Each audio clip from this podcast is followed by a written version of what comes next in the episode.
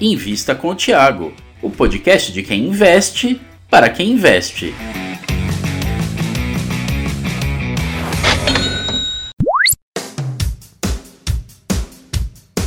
Eu tô aqui com o maior especialista ou o segundo maior especialista em fundos imobiliários Acho do Brasil? é o maior, né? O Baroni está tentando chegar ainda aqui, é um cara que está se esforçando, talvez daqui a um tempo, né? A tropa dos Marcos aí, a facção dos Marcos domina fundos imobiliários. Estamos aqui com o Marcos Correia, que também trabalha com fundos imobiliários.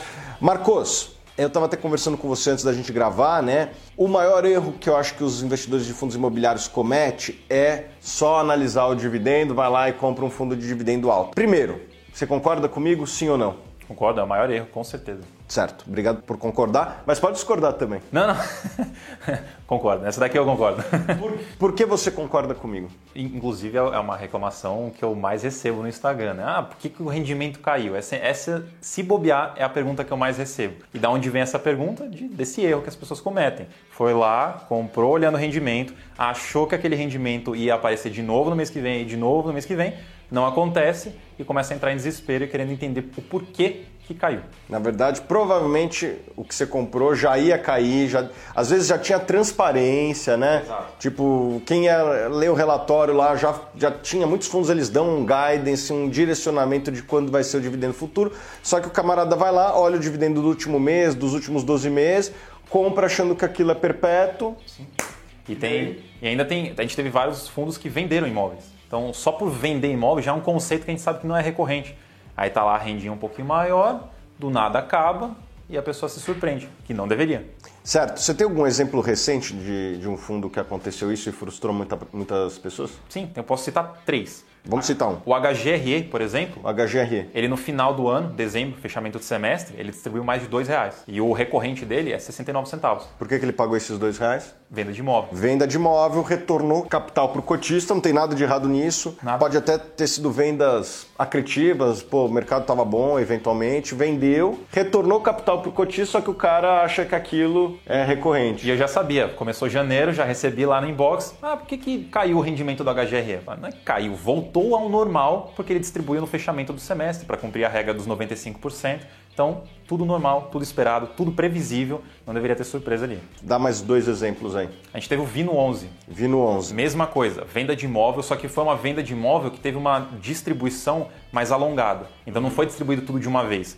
Foi aí ao longo do ano e daí acabou agora recentemente, voltou, né, caiu o rendimento. As pessoas começaram a se frustrar, falou por que caiu de novo? Porque durante meses o rendimento estava sendo turbinado por um evento não recorrente que era a venda de imóveis. Eu me lembro de um outro, você vai lembrar desse aí, um que era XPCM, né? É, se não me engano, a Petrobras era o inquilino, e ela devolveu o imóvel, pagou uma multa para o fundo. Nesse primeiro momento, a distribuição explodiu, e daí aquele cara que olhava somente a distribuição, é, olhava e falava assim, nossa, que distribuição parruda, mas na verdade era uma distribuição de uma multa de um imóvel de difícil locação, certo? E daí daqui a pouco a distribuição foi para zero, nesse caso, né? E eu digo que esse caso é pior ainda, porque no relatório gerencial tem um gráfico. E nesse gráfico mostrava o quanto de receita o fundo estava gerando no mês a mês. E se você olhava, é, estava negativo, porque não tinha receita e ainda tinha as despesas.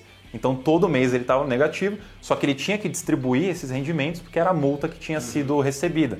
Então todo mês estava lá no relatório gerencial e o carinha ali que investiu deveria saber que aquele fundo não estava gerando absolutamente nada de receita e eventualmente vai zerar a receita. Exato. Então, pessoal, não cometa esse erro. Isso a gente vê é muito comum. A gente tem alguns sites como o Estados Invest aqui dentro da Suna. A gente vê o comportamento do usuário nas páginas. E, cara, é um comportamento muito normal o camarada entrar na ferramenta e, e ordenar ali por, por dividendos. Não que dividendo não seja importante, mas não pode ser o único critério.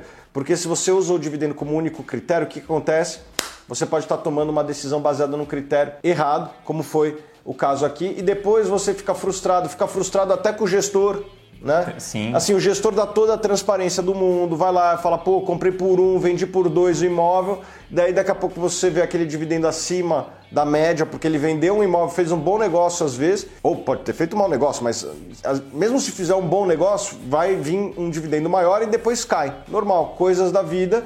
Só que você criou uma falsa expectativa baseado em algo da sua cabeça, porque muitas vezes você sequer leu o relatório, leia o relatório do fundo que você vai comprar. Acho que essa é uma dica boa também, né? É. Leia o relatório do fundo é que você vai dica comprar. obrigatória, na verdade. Ou assina a Suno aqui, né? Ou melhor ainda, assina a Suno. Inclusive, só para lembrar que a gente tem um, um e-book falando dos principais riscos dos investidores. Então, se você não quiser cometer esse e outros riscos, dá uma olhada aqui na descrição. Beleza, Marcos, muito obrigado. Eu agradeço. Quem quiser seguir o Marcos nas redes sociais, como é que faz? É o Instagram, mcorreia.jr. Beleza, me segue lá no Instagram também. Muito obrigado, Marcos. Muito obrigado você por nos acompanhar. E me fala, você já cometeu esse erro? Em qual fundo que eu quero saber? Eu vou ler aqui embaixo depois. Vamos ler depois e vamos dar uma risada. Vamos ver, vamos ver. Beleza, abraço.